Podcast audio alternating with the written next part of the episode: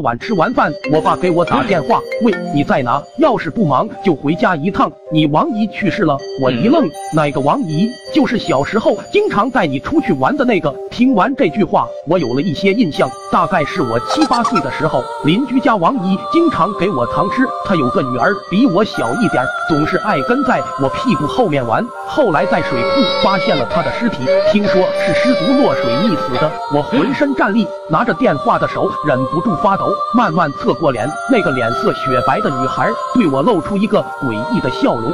为什么我会觉得这个女孩很熟悉？因为她就是那个小女孩，那昨天的两起事故都是她干的。我满身虚汗，我已经确信屋子里的这个女孩不是人。卧室里静悄悄的，不知道她在干什么。鬼需要睡觉吗？终于等到天亮，我出门，她问我你去哪里？我说老板要我回公司办点事，你要是饿了就点外卖。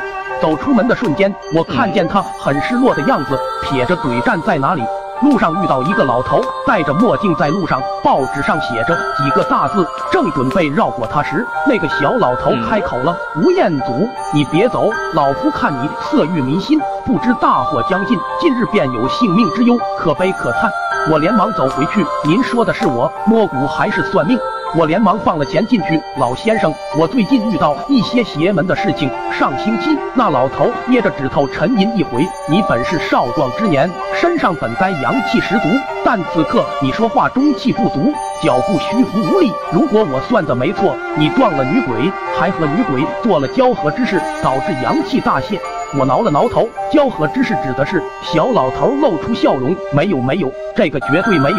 小老头疑惑了，那可怪了。既然没做交合之事，你身上的阴暗之气怎么会这么重？我从那一天晚上的遭遇说起，听到最后，老头破口大骂，胡闹！既然知道对方是鬼魅，怎么还让他和你朝夕相处？人鬼殊途，你是不是不想活了？不管怎样，我们先去你住的地方看看吧。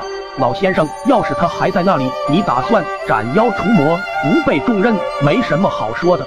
我说能不能？本来我想问的是能不能把他赶走就算了，哪知道老头以为我要还价五千块一分都不能少。你以为这种事情是菜场买菜吗？我们做道士的最看重钱啊呸，最看重尊严。万万没想到之后的事情会发展成这样。